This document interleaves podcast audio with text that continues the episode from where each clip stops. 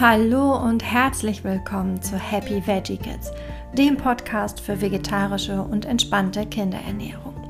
Ich bin Jenny von Nom Nom Kids und ich möchte dir zeigen, wie eine entspannte und vegetarische Ernährung bei Babys und Kleinkindern aussehen kann. Ohne Zwang, ohne Druck und mit gutem Gewissen. Muss es immer Bio sein? Die Preise schießen seit einiger Zeit in die Höhe und das spürt man vor allem auch beim Einkaufen. Und da ist die Frage, ob Bioprodukte immer zwingend nötig sind, absolut berechtigt. Denn auf Dauer geht das natürlich ganz schön ins Geld. Und daher möchte ich heute etwas über Bioprodukte erzählen. Alle Links und Quellen findest du dazu in den Show Notes. Ja, und wie so oft in der Ernährung kann man hier auch wieder nicht pauschal mit Ja oder Nein antworten. Wir müssen zum einen gucken, mit welcher Intention diese Frage gestellt wird. Also was ist der Hintergrund, warum man jetzt auf Bioprodukte zurückgreifen möchte? Es ist die Gesundheit, weil Bioprodukte scheinbar gesünder sind und ähm, wertvollere Inhaltsstoffe haben. Oder sind es eher nachhaltige Gedanken, weil wir unsere Umwelt schützen möchten? Ja, und was ist eigentlich der Unterschied zwischen den Bioprodukten und den konventionellen Produkten? In den Produkten aus der ökologischen Landwirtschaft nutzen, die nutzen halt vor allem natürliche Pestizide zum Schutz vor Schädlingen. Und hier werden auch natürliche Düngemittel verwendet.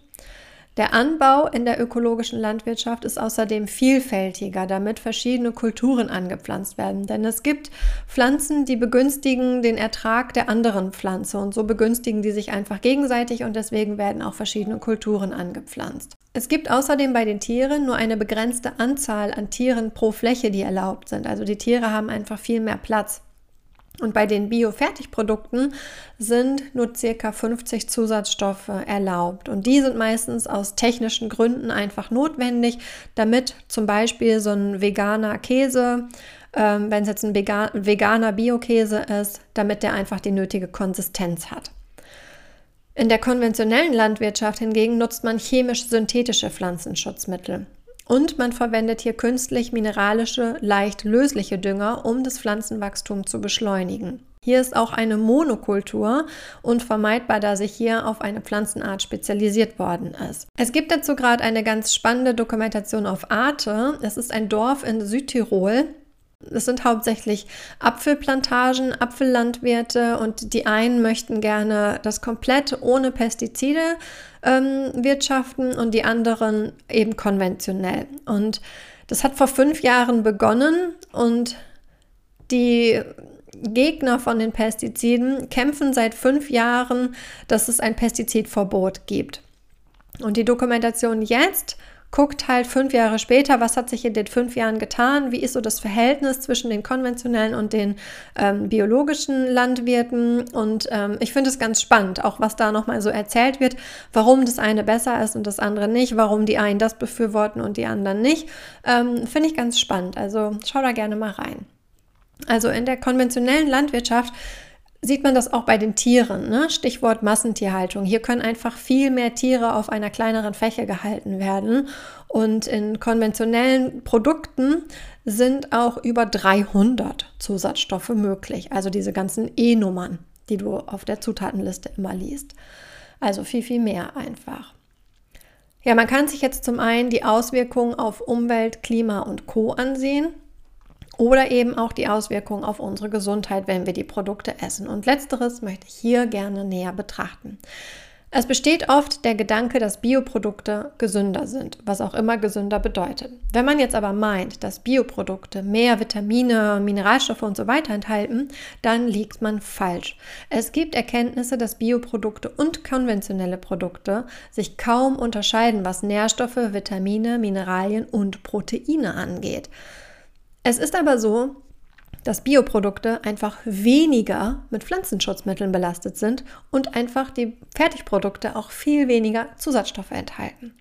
Und für Babys und Kleinkinder ist das natürlich besser, wenn sie wenig bis gar nicht mit Pestiziden und Zusatzstoffen in Berührung kommen, da hier oft die Höchstmengen schnell erreicht sind. Das gilt ganz besonders für die Fertigprodukte. Aber was bedeutet das jetzt für deinen Einkauf? Ja, auch hier kommt es natürlich immer wieder auf das Produkt an. Wenn bei euch doch hin und wieder mal Fleisch oder Fisch gegessen wird, denn ich weiß, hier hören auch Familien zu, wo nicht alle Familienmitglieder vegetarisch oder vegan leben, aber wenn bei euch Fleisch oder Fisch gekauft wird, dann rate ich unbedingt zu Bioprodukten. Denn in der Massentierhaltung werden den Tieren Antibiotika verabreicht und das hat die Verbreitung von multiresistenten Keimen zur Folge. Sprich, wenn du krank bist oder dein Kind und es braucht ein Antibiotikum, dann kann es sein, dass dieses Antibiotikum nicht mehr wirkt, weil dieser Keim einfach resistent dagegen geworden ist. Und das sollten wir einfach nicht weiter unterstützen, indem wir das günstige Fleisch kaufen. Ganz zu schweigen von den ethischen Gründen. Also wenn mal Fleisch bei euch gegessen wird, dann lieber etwas seltener, aber dafür dann das gute Biofleisch. Vielleicht ist das ja auch ein Kompromiss für eure Familie, wenn ihr das nicht sowieso schon so handhabt. Ja, Obst und Gemüse sollte sowieso immer auf dem Einkaufszettel stehen und frisch eingekauft werden. Hier kann man aber ganz unbesorgt zu konventionellem Obst und Gemüse greifen. Regional und saisonal ist natürlich immer besser, wenn man nachhaltig einkaufen möchte. Und wenn es der Geldbeutel hergibt, dann kann man das natürlich auch super gerne in Bioqualität kaufen. Wenn du konventionelles Obst und Gemüse einkaufst, dann beachte die folgenden Tipps, um die Pestizidrückstände zu minimieren.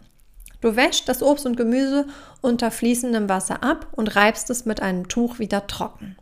Das Gemüse kannst du außerdem in einer Salz- oder Natronlauge waschen, um noch mehr Pestizidrückstände zu reduzieren und anschließend wieder unter fließendem Wasser abwaschen, damit du die Rückstände von Salz- und Natronlauge auch abwaschen kannst.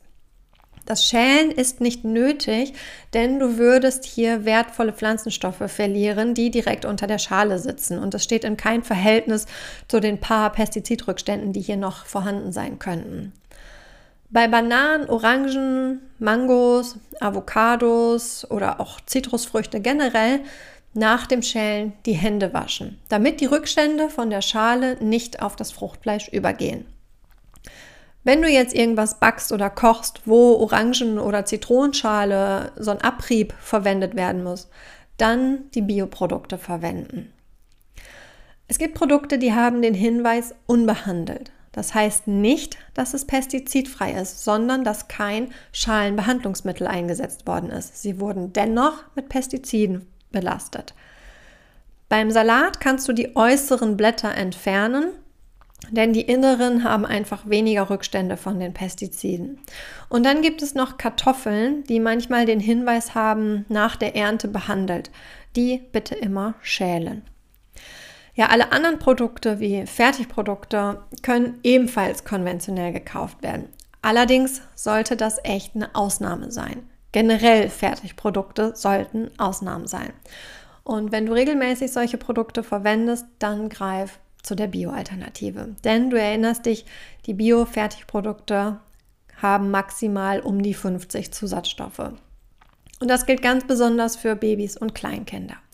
Aber wenn du zum Beispiel Gläschen oder Fertigbreie kaufst, dann kannst du das beruhigt tun. Ja, ich hoffe, ich konnte dir einen kleinen Überblick geben über bio- und konventionelle Produkte und Lebensmittel.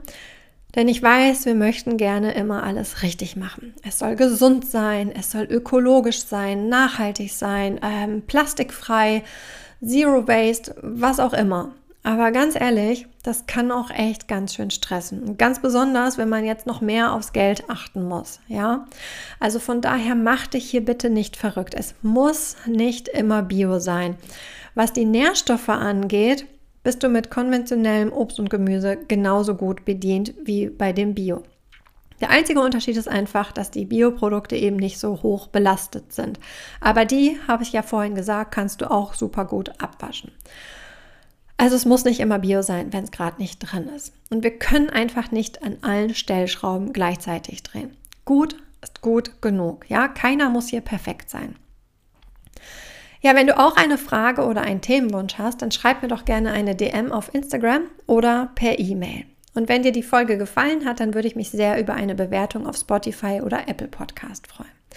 In diesem Sinne wünsche ich dir alles Gute und bis zum nächsten Mal.